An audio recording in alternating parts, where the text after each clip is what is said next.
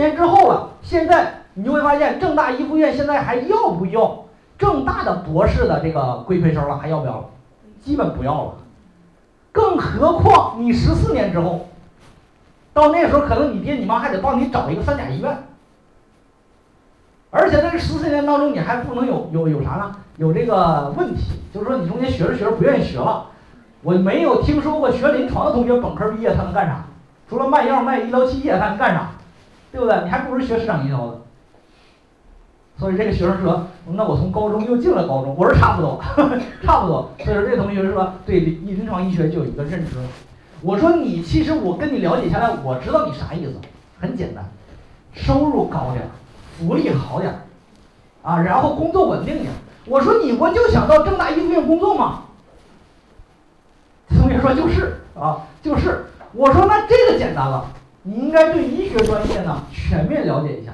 我就给他医学专业讲了一下。医学专业目前来讲，医学大门类是哲经法教文史理工农工管艺十二大学科门类当中的一个。这一个大门类下属一共十一个大类，分别有临床医学类、基础医学类、预防医学类、口腔医学类、中医学类、中药学类。然后呢，还有这个呃药学类，然后呢法医学类、护理学类等等这些啊，医学技术类等等这些十一大类。在这十一大类当中，有能当医生的，就是临床医学类，这个是未来能当西医的；中医学类当中医的，中西结合临床医当中西医的。那么除此之外，那些医学类、医学技术类等等这些，还有护理类，这是以后往技术型方面叫做技师，不是医师。那有的说老师，我可不可以本科学护理，研究生读临床，可不可以？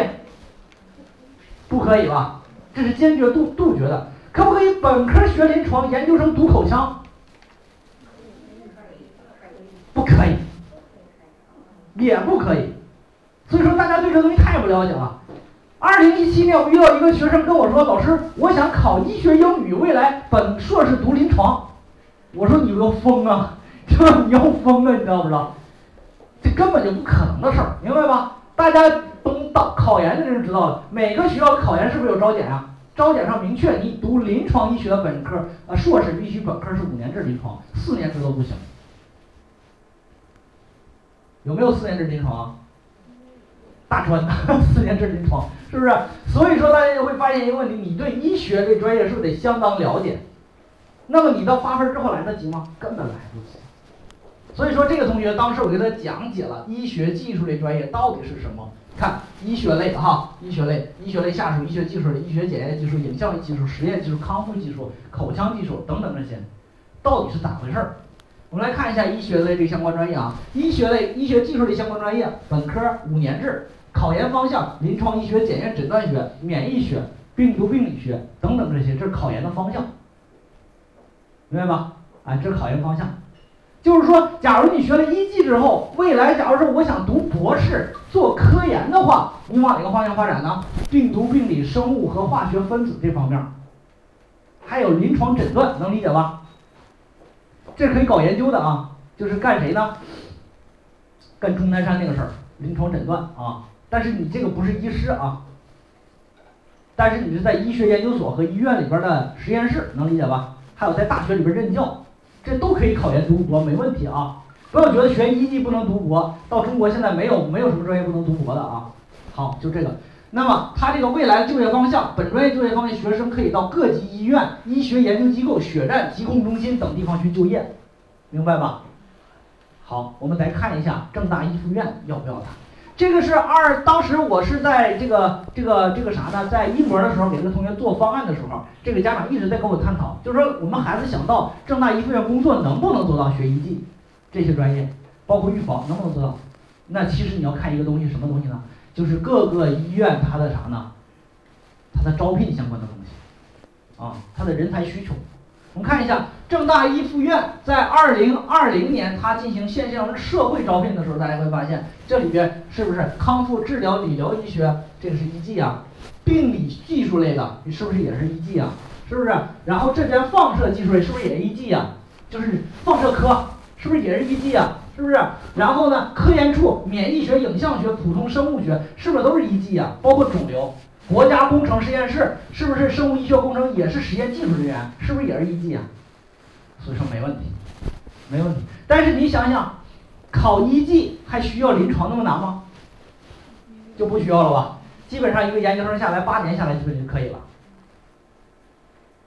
所以说大家可以发现什么呢？你对于专业的了解你得够全面，但是你要放分之后来得及吗？来不及。这个家长后来就真的是在三月份左右的话，到医院了解了解，哦，就是这么回事儿。所以这个孩子当时报志愿的时候，妥妥了，妥妥了，郑州大学医学技术类录取了，啊，家长非常高兴，非常高兴。这些就是啥呢？实际上就是学生，嗯，他的前途那么重要，你应该用三十年的时间去规划他都都不过分，何况你在发分之后，你只用三天的时间帮他，能做到什么样子？啊为什么说要提前做这个事儿啊？保结果啊，抓机遇。好，我们看啊，这个抓机遇啊，抓机遇，我们都想抓机遇。抓机遇其实就是这四个字儿嘛，心里边就是想这四字儿嘛，说出来，大胆说出来，低分高就，对吧？大胆有啥不好意思的呀？对不对？那么低分高就有两种，两个途径，哪两个途径？第一个途径就是升学机会点的把握，是不是？哎，就是我们说的打点儿啊，原来有四五招生。现在有强一计划，这能不能打点？接下来还有一个就是多元批次的机会点，什么意思啊？就是人家只报一本，那我提前批能不能走？提前批有没有好的机会？有个积分高就的点，是不是？所以说这就是两个途径。那么两个途径的话，升学机会点第一个，那么第一个就是当年度的最新变化，我们要了解。为啥你要找报考老师？报考老师不是说拿简单的拿一个位次给那块给你码一个学校出来，那个事儿你自己都能干啊。今天不是要拿测评卡吗？那就是让数据卡，往年的数据、十年的位数据位次都有啊，所以说那个东西不稀奇，不稀奇。关键是什么呢？关键在这过程当中，这个升学这这个规划老师有没有对当年度新的一年度的判断？为啥？你所看到那些数据那是啥的？往年的，能不能理解？新的一年是不是有新的变化？如何根据新的变化去填报，这个是很重要的。待会儿用一个案例的方式，你看到为啥二零二一年我能二零二零年帮助学生去呃抓住机会啊？多元批次的机会点就是二十八种升学机会，你得了解。二十八种升学机会啊，大部分机会存在于提前批，所以说我为什么说叫多元批次的机会点？从这两个途径去入手，你才能找到孩子适合的升学机会啊。好。二零二零年我讲完这点啊，休息休喘口气儿，然后呢再继续啊。我先看一下二零二零年当时我报志愿的时候，我给大家总结的东西啊，总结的东西。二零年的时候我发现一个问题，就是出国型遇冷，就是跟出国有关系的学校，一般来说，你像西交、六普、宁波、内汉，是不是？那这些学校在二零二零年遇冷，那么这些学校，如果我们认可这个学校的话，你报的话是不是低分捡漏？这就是很好的机会嘛，啊。再有一个，香港澳港澳捡漏是吧？今年我这边呃知道有个孩子六百一十八分，最后呢被香港理工大学亚洲排名前五的学校跟清华大学齐名的学校搂走了，六百一十八，这多少分啊？就相当于往年的五百六，是不是啊？师范类反弹，从过去几年我们在之前二十世一世纪年初的时候，就二零两千年起步的时候。大家都很喜欢金融财经，很喜欢这些东西，很热，是吧？直接导致在我们河南省经常出现一个非常可笑的现象，什么现象呢？按照学校排名，应该是河大，这应该是郑大、河大、河科大、河师大，然后呢，华水、河南工业大学、河南理工大学等等这些排名，是吧？但是你反映到录取分儿时候就换了，郑大、河大、河南财政法，直接变成他了，就好多人，好多人就是就是这样啊，一就这样选。是什么原因？无非就是河南财政法的专业很热门嘛。但是有人说我说河南财政法，那人家排名这个录取分儿一咱是不是学校好啊？好啥？到目前为止一个博士点都没有的学校，是不是？所以说对于学校了解哈，不能光看分数啊，你得去学校了解。但是从这几年来，要发现财经是不是逐渐的跌下神坛？什么上去了？师范、医工、计算机、通信呀。医学呀，哗哗的往上涨，是吧？所以说，从去年一个录取情况来看，在去年的时候，河南师范大学的分数第一次和河南财经政法拉平了，也就说明一点，大家对于师范类这种啥呢，体制类的工作很认可。